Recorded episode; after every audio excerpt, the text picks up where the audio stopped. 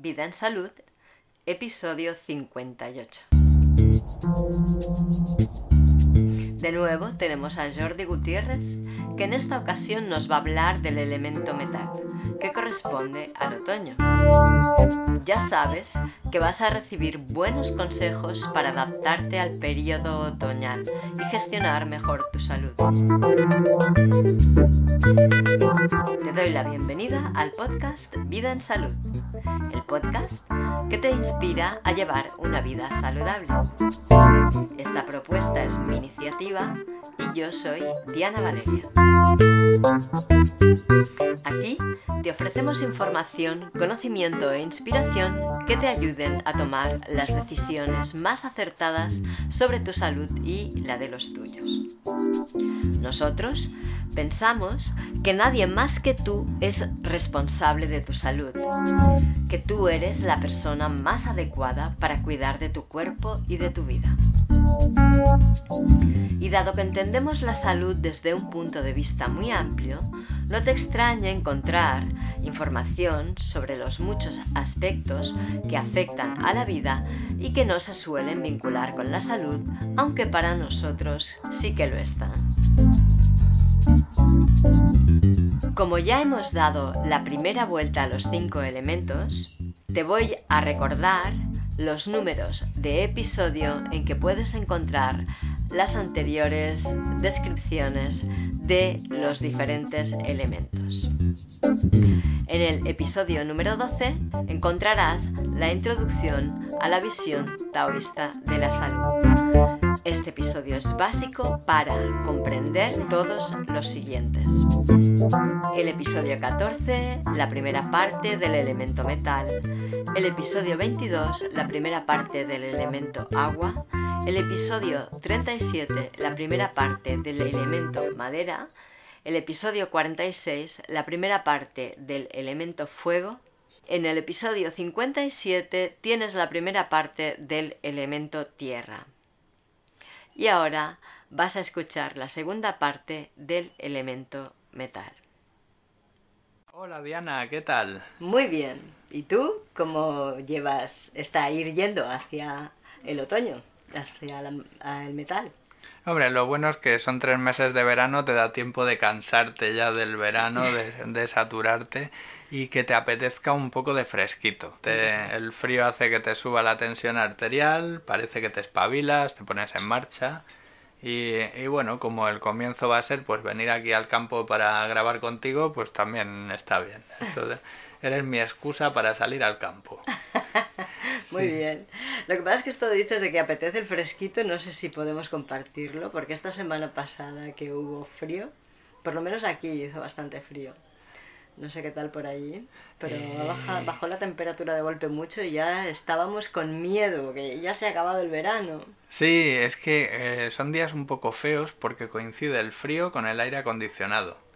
La gente no se atreve a quitar el aire aún de las oficinas porque los, las casas están calientes y, esa sensación de frío que te la multiplica el aire acondicionado mm, te hace sudar a veces cuando tienes calor, tener mucho frío después y hay mucha gente resfriada estos días.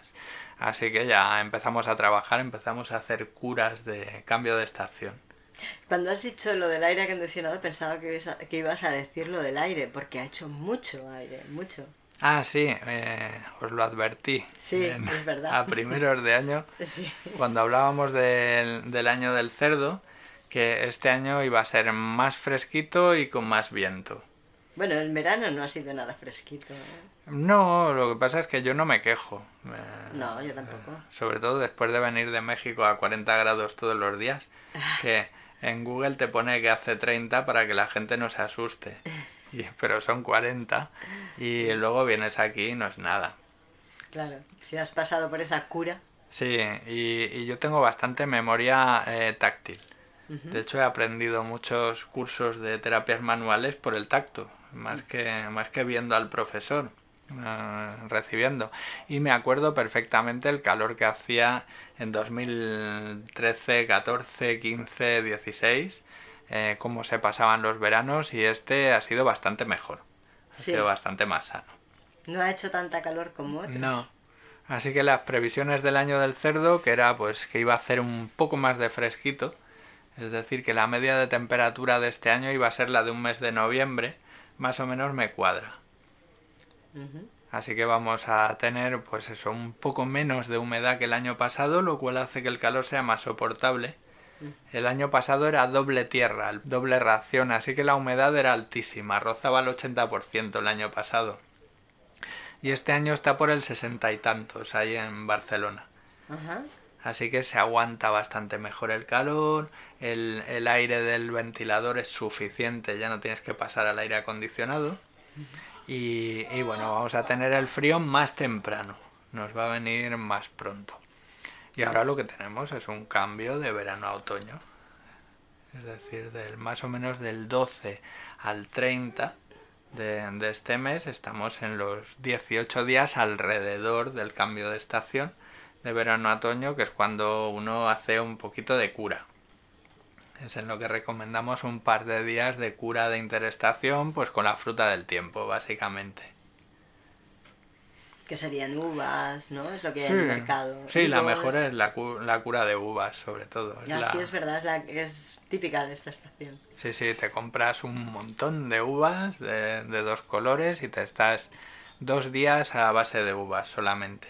Uh -huh. Y eh, adquieres un montón de vitaminas, te, te descansa el aparato digestivo, eh, tiene unos azúcares que entran muy bien en el cuerpo, que se asimilan muy bien y que no, te, no son excitantes, ni, ni te sube el yin uh -huh. del organismo, así que se, se lleva bastante bien y con eso ya previenes, sobre todo para los enfriamientos de otoño-invierno.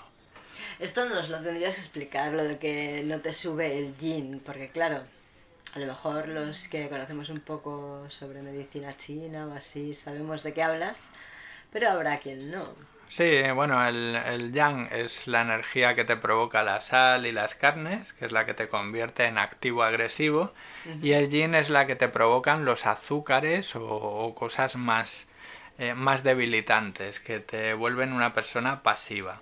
Una víctima. Más o menos, sí, o, o eres un agresor o eres una víctima. Ajá. Entonces eso en, cuando vemos en fisonomía del rostro hacia dónde miran los ojos, -huh. cuando se te ve el blanco de los ojos por encima de las pupilas, por encima del iris, eh, quiere decir que estás mirando para abajo, o sea que eres un agresor. Uh -huh. Estás mirando a la víctima que está debajo. Lo miras desde encima, ¿no? Como un superior. Sí, si se te ve el blanco de los ojos por debajo de, del iris, quiere decir que estás mirando hacia arriba, que, que, eres una persona que tu mente está en las nubes prácticamente, o que estás mirando al que está encima tuyo, o sea que eres una víctima.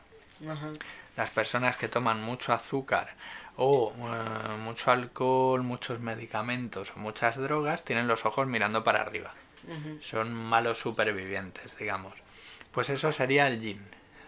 Uh -huh. Que eso lo veremos más a fondo cuando hablemos del elemento tierra, porque gestiona eso, gestiona el dulce, los azúcares y como su exceso te convierte en una persona inmóvil, en una persona sin capacidad de reacción, sin capacidad de defensa. Bien, y ahora pues estamos en, en el elemento metal, mmm, a punto de entrar, ¿eh? cuando cambiemos a, a otoño entramos ya en el elemento metal, nos salimos del elemento fuego, que es la alegría, la felicidad, cantar, reír y que parece que todo resulta fácil en verano. En verano pues no se nos contraen los músculos, a no ser que pasemos mucho rato bajo el aire acondicionado, no tenemos contracturas musculares, eh, todo está dilatado dentro de nuestro cuerpo, así que la dilatación hace que nos duelan muy pocas cosas. Estamos así tan felices pensando que nos vamos a pasar toda la vida dentro del útero y no, llega el otoño y empiezas a sentir el frío y con el frío te empieza a doler la, la rodilla esa que tenías medio lesionada. Se te contrae la piel y, tu cuerpo se vuelve más sensible al dolor. Eso te vuelve un poquito más activo y eso permite que nos volvamos a poner en marcha después de la quietud del verano que nos ha servido de descanso físico y mental también. Sí, sí, se nota mucho, es verdad. La gente ya empieza a decir, bueno, ya empezamos, ya empieza, Sí. otra vez volvemos, ya empezamos, ¿no? Es la palabra que más se usa. Ya empieza el tracatrá. Sí, sí, es eh, con pocas ganas, ¿eh? Ves a la gente que, que, sí- que es cierto que a los tres días se les ha olvidado que estuvieron de vacaciones y que no vienen motivadísimos. Entre otras cosas, por los sueldos que se pagan en este país últimamente, la gente no, no va motivadísima a, a la vuelta al cole. Pero sobre todo, eh, habíamos dicho otras veces que las personas tenemos energía creativa, energía madera, en primavera. Entonces es cuando se hacen las grandes cosas. Se crean proyectos, se, se abren la, la moda para la temporada que viene, se hacen las ferias, los congresos y todo aquello que, que es promoción, es decir, se plantan semillas. En primavera se ponen semillas y, y esa energía creciente, pujante de la naturaleza hace que todo lo que plantas crezca. En verano se cuece al sol y se madura. Y en otoño se recoge. Es decir, que ahora es época de cosechas. Una empresa no te puede pedir que seas creativo en otoño.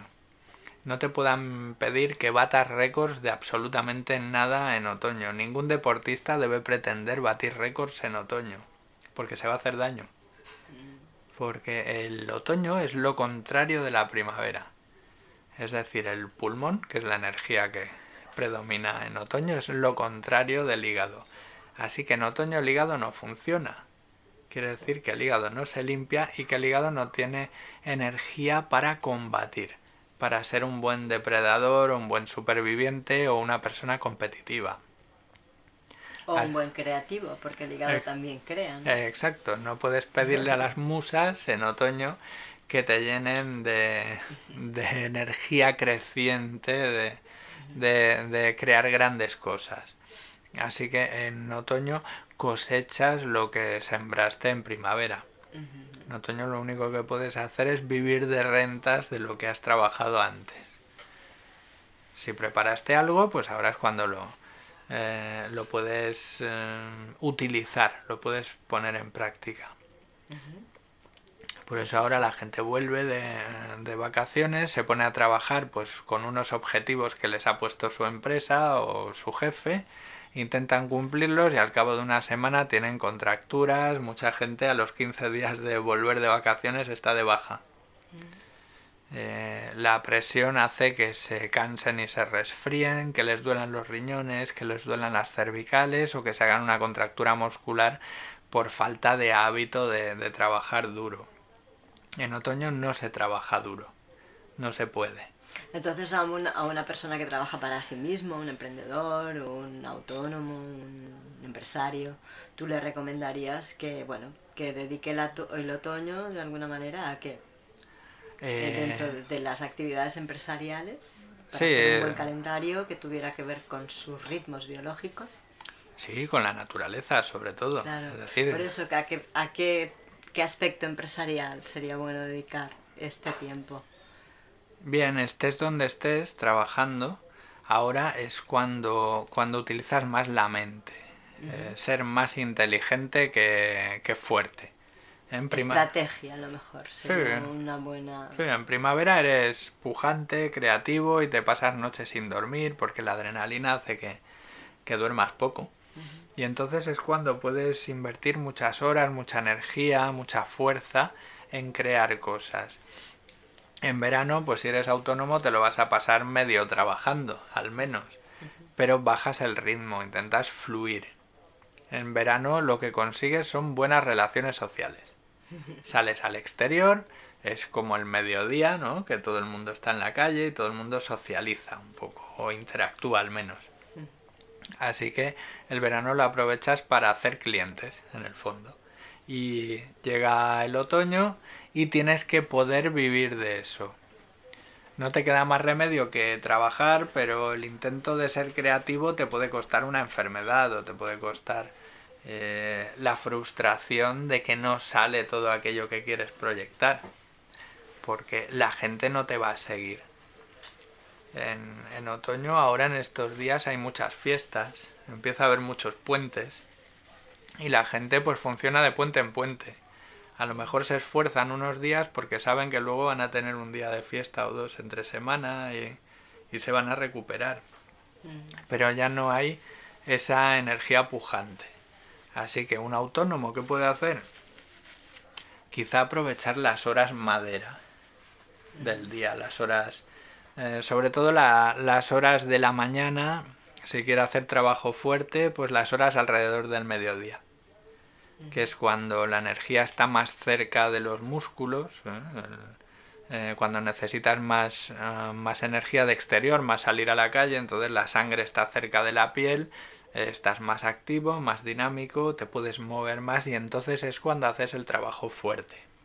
Físicamente fuerte. Sí, Físico. físico de tanto de coger peso como de aguantar muchas horas de pie o sentado como de estar Una hablando. reunión. sí. Exacto, hablar mucho rato, todo lo que te represente un desgaste, pues hazlo a esas horas de la mañana.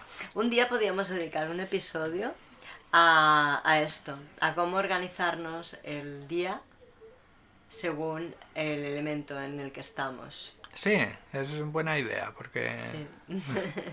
me acuerdo de había una película de La maldición de la flor dorada que en un palacio chino eh, lo- había unos señores que se dedicaban solamente a decir es la hora del mono. Durante estas dos horas es la hora del mono, luego dos horas después es la hora del gallo, es la hora del perro y explicaban más o menos las actividades que se podían hacer en esas horas. Ah, está bien.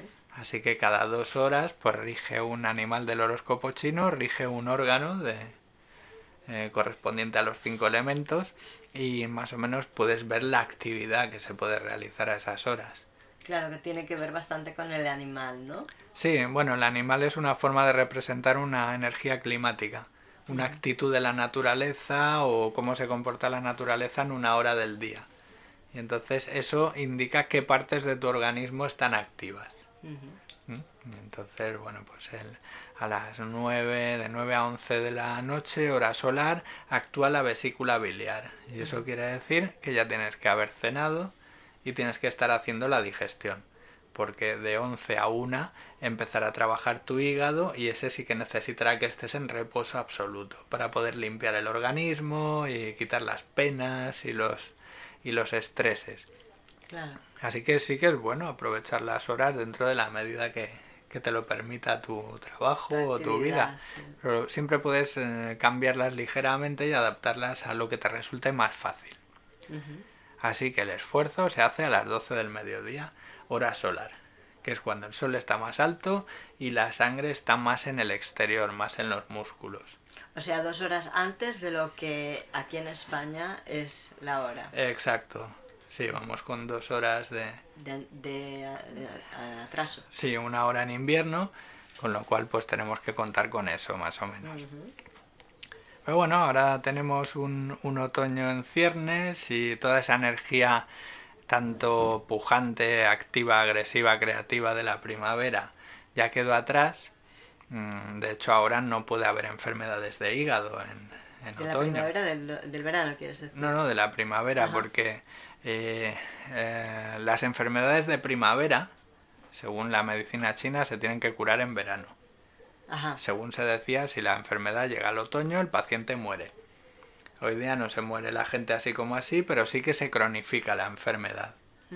Una enfermedad tipo alergia, por ejemplo, que es una enfermedad primaveral, se te tiene que curar como muy tarde en verano. Si llegas al otoño con alergias, te- se te mezcla con resfriados y entonces se te cronifican, se te enquistan enfermedades. Así que se supone que ya tienes que tener tu hígado limpio, tu hígado va a tomarse un descanso y el pulmón empieza a sacar toxinas. Dejas de sudar porque se acaba el verano. Hasta ahora hemos limpiado el verano, se suda, simplemente se suda todo. Todas las toxinas se expulsan por el sudor. En otoño se activa la piel también como eliminador de toxinas, pero como sudas menos, eliminas menos por la piel. Eh, empiezas a eliminar un poquito más por el riñón, porque el agua, pues el agua que no pierdes sudando va al riñón y por allí se, se elimina un poco. Y la, todo lo que es tóxico o patógeno, el pulmón lo elimina primero por la nariz. Expirando. Sí, lo primero es una rinitis. Incluso las mucha grasa que, que, procede del hígado se expulsa expirando. Parece ser que las personas expulsamos más grasa en el aire que exhalamos que, que en la orina. Ah. Es decir, que mm, cuando haces expiraciones profundas y determinados mudras de hígado, se utilizan para eso, para aumentar la cantidad de grasa que expulsas en la expiración. Ajá. Así que expirando eliminamos mucha toxina. Cuando estamos infecciosos no, se nos irrita la nariz, primero. Y si, la nariz no es capaz de combatir eso, pues, pues bueno, pues si tenemos demasiados mocos, lo primero que ocurre es que te los tragas y al final se creará una diarrea. El intestino grueso, como compañero del pulmón, va a ayudar en la eliminación de toxinas. Y si con esto no es suficiente, entonces ya pasaría a vías respiratorias bajas y empezamos con los bronquios, el pulmón, sí, ya empieza a ser un poco más serio. Así que eh, en esta época nos toca un poco protegernos del frío, del frío incipiente, del frío que, está comenzando, y procurar cuidarnos de los sobreesfuerzos. O sea, mantener nuestro calor, el calor que hemos, que hemos ido ganando en verano, pues procurar mantenerlo, no exponernos demasiado al frío. Sí, claro, cuando estás fuerte, valiente y mirando al exterior, tu campo energético se expande se vuelve más, más denso y empuja más, más hacia afuera. Entonces en las otras personas o los animales o los insectos, los parásitos, como que te tienen miedo. Es decir, tu capa defensiva, incluso esa capa de bacterias que tenemos de medio metro alrededor nuestro, eh, pueden estar más agresivas en verano y entonces la gente como que se nos acerca a menos metros de distancia. La gente no tiende a invadir tu, tu espacio personal. Y en otoño te enfrías, te contraes y tu campo energético se contrae también, así que te vuelves más víctima, la gente se te acerca más, es más fácil que te pisen el pie en el metro. Eh, es más fácil que, alguien te, vea como una buena víctima para robarte la cartera o el móvil. Eh, cuando estás eh, contraído, la gente te ve como una víctima. De hecho, cuando estás contraído, tu tendencia va a ser que se te encorvan los hombros hacia adelante, oprimiendo el pecho, que tu cuerpo se inclina hacia adelante, la cara está mirando hacia el suelo y tu posición es de la, de una persona triste, que es la, la energía que nos viene en otoño, la de una persona interiorizada. Bien, pues con esto ya nos podemos hacer la idea de lo que podemos hacer en otoño.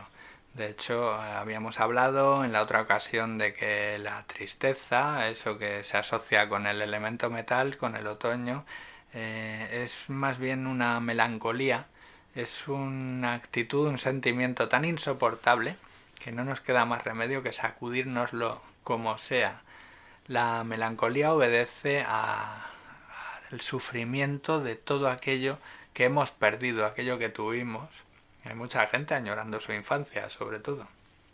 O sea, hablando continuamente de su infancia y, casi casi viviendo presentes en ella, ¿no?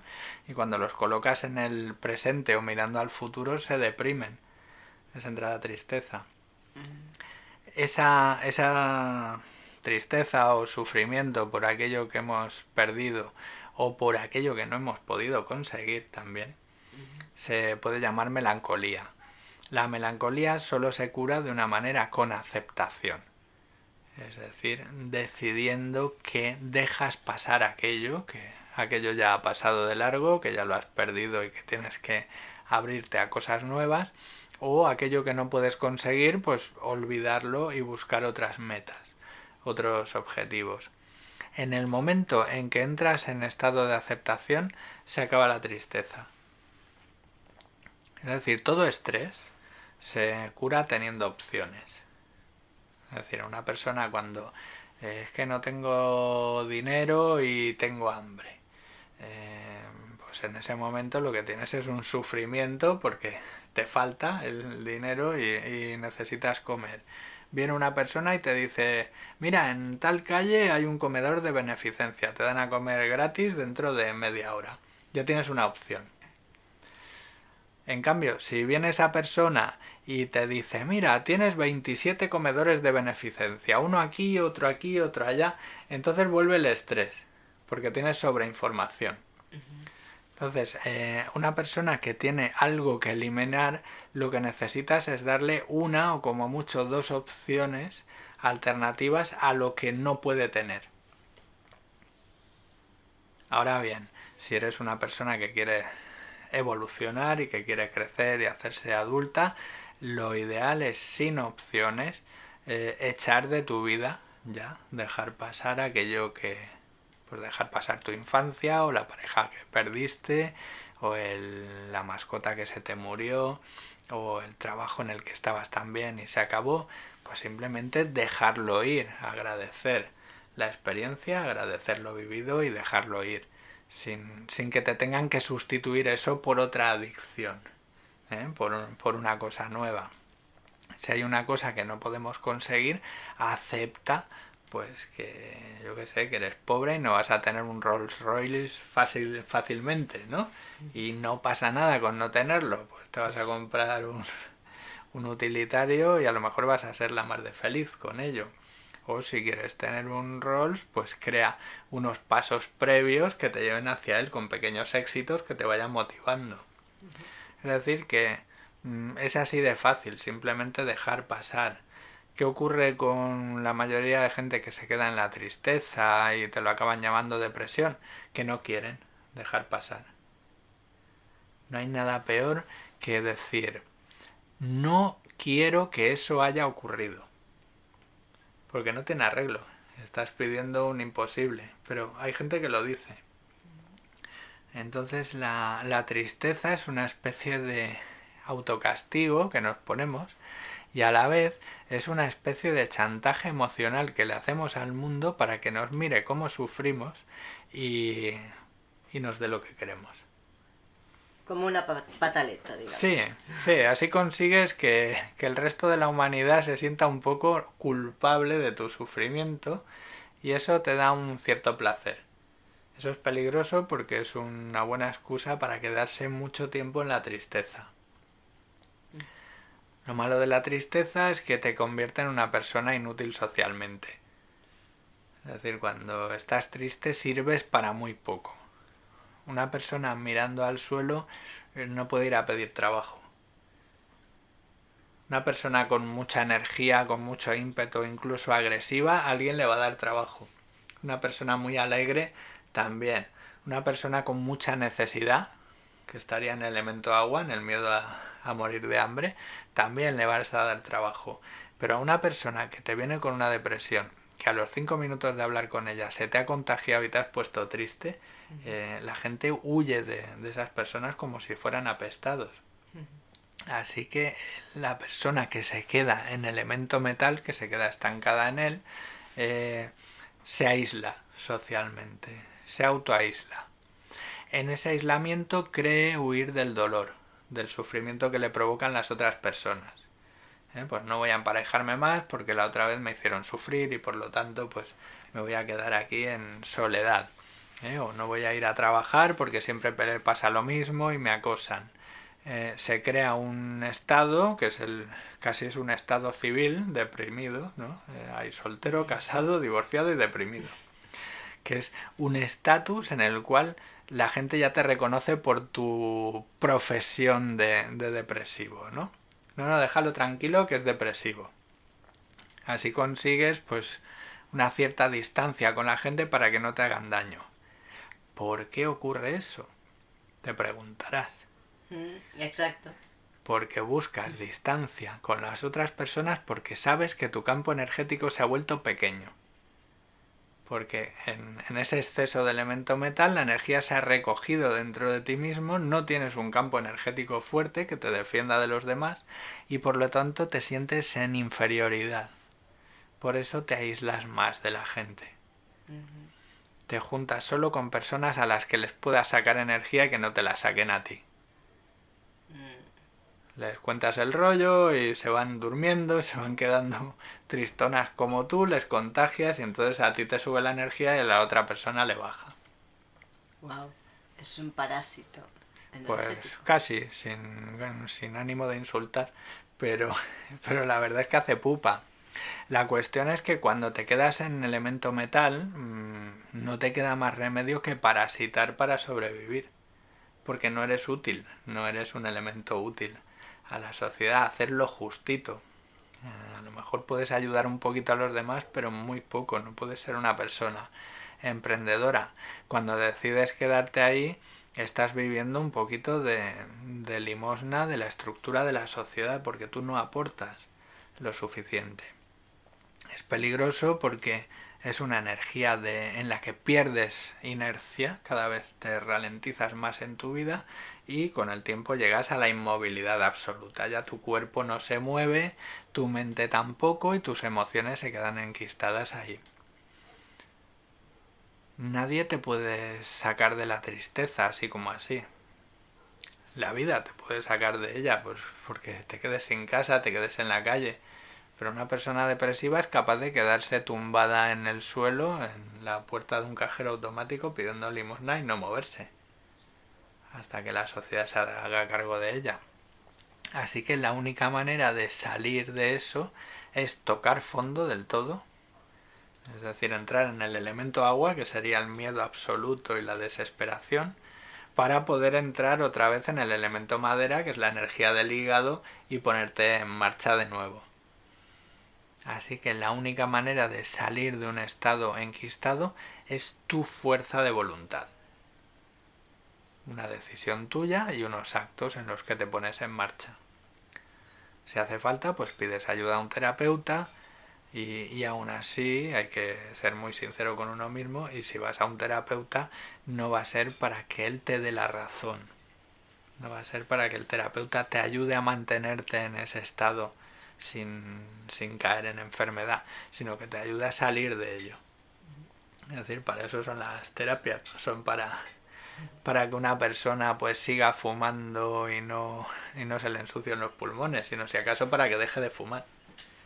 Así que eh, dejamos de hacernos daño en, en nuestros pulmones y comenzamos, eh, dejamos de, de entonar el mea culpa y empezamos a vivir con lo que duele, pero también con lo que place.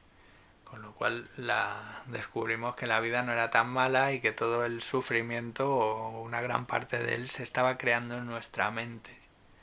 Porque el elemento metal es muy de, crear las cosas en el ámbito de, la cabeza, ¿no?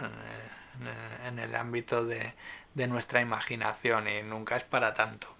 Después de todo, la, la humanidad lleva muchos años aquí, siguen viviendo y no les pasa absolutamente nada por, por vivir las cinco emociones. No hace falta quedarse en una de ellas. Bien, pues ya hemos tocado bastante cosilla de, del elemento metal.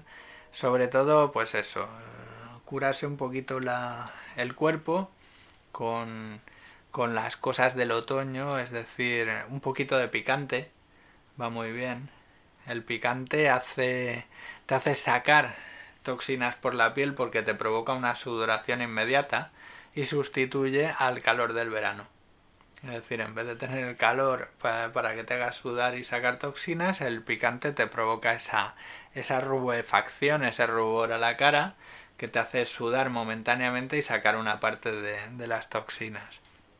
Luego ahora dentro de poquito vienen los higos secos, es decir, los frutos del otoño que ya se empiezan a, a concentrar. El higo seco es una fuente de hierro y vitamina C, como ya habíamos dicho otras veces, y es capaz eh, por sí solo de curarte un resfriado, si no comes más que higos secos.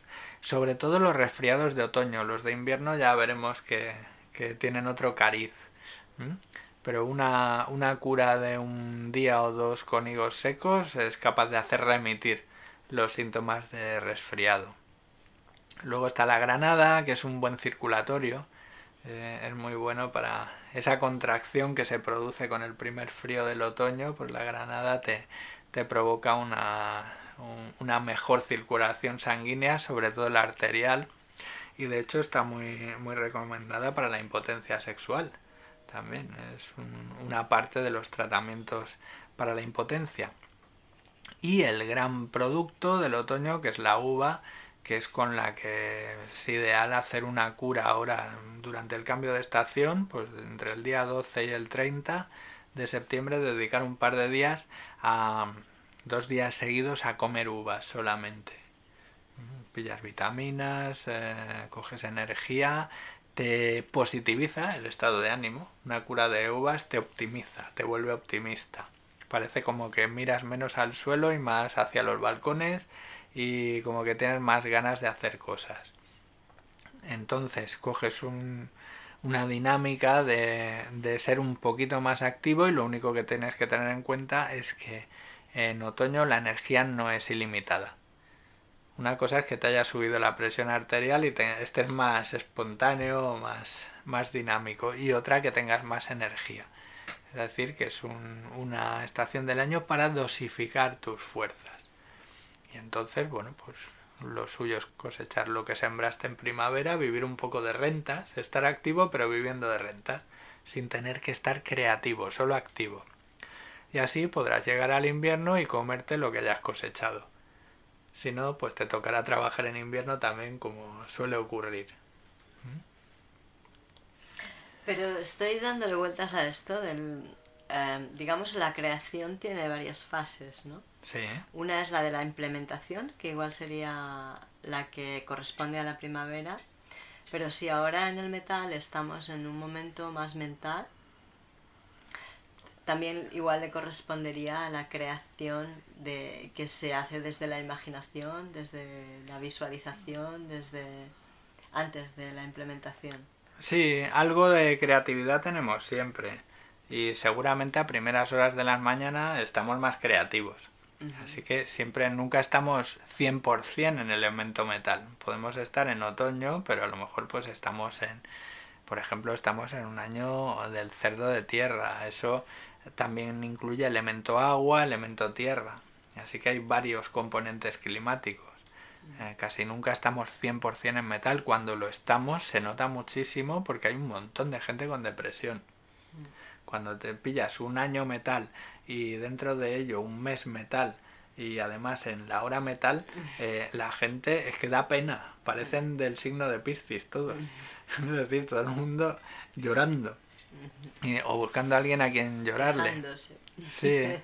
Claro, el metal corta la madera, quiere decir que la energía de otoño eh, inutiliza o anula la energía de primavera. El hígado no trabaja en otoño, así que no estamos creativos, no estamos en nuestro mejor momento creativo. Eh, después de la creatividad de primavera vino la expansión de verano, que es cuando todo fluye fácilmente, cuando no tienes que pensar demasiado. Luego llega un, el estío, el final del verano, que es el elemento tierra, que es cuando te cueces. Es cuando hace tanto calor que no puedes pensar. Ya te gustaría, pero no puedes porque no tienes fuerzas. Y entonces en, ese, en esa postración obligada del elemento tierra se prepara la actividad mental del otoño. Es decir, es como si tengo que hacer un montón de cosas y tengo que estructurar un montón de trabajo, pero, pero mira, casi mejor me pongo a hacer un poquito de meditación y a ver qué sale luego. Y efectivamente, te haces una hora de meditación, vacías la mente y luego tienes la mente mucho más estructurada. Eso es lo que ocurre en otoño. La mente está más lúcida, porque tenemos menos energía en los músculos y no nos queda más remedio que tener la mente clara.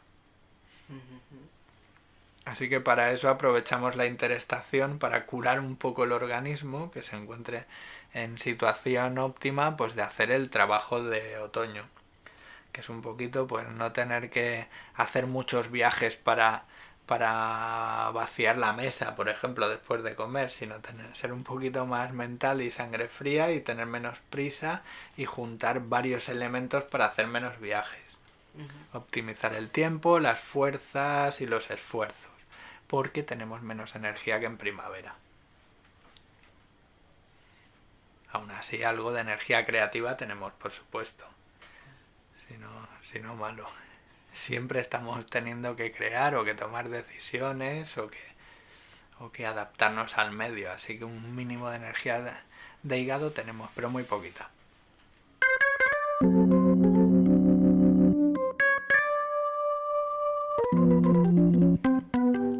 muchas gracias por escucharme. Gracias por participar. Gracias por tus comentarios y sugerencias. Gracias por estar dándole sentido a Vida en Salud. Gracias también a KidFlux por la cesión de las melodías del programa. Y muchas gracias a Jordi por su aportación en este episodio que acabas de escuchar.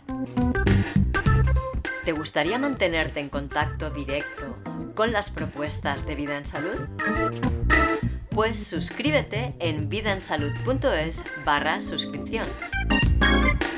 Y si quieres apoyar al podcast para que pueda tener una larga vida y aportar cada vez mejores contenidos, hazte mecenas en patreon.com barra Diana Valeria. Nos reencontramos hablando sobre cómo se forma la microbiota. Y hasta que nos volvamos a encontrar, mantente consciente de que si cedes tu responsabilidad, también estás renunciando a tus derechos y a tu libertad de elección. Bueno, pues muchísimas gracias Jordi por esta aportación de hoy. La verdad es que es un placer y bueno, vamos a seguir con esto hasta que nos cansemos o se cansen de nosotros. pases muy buenos días y excelentes noches. Hasta la próxima.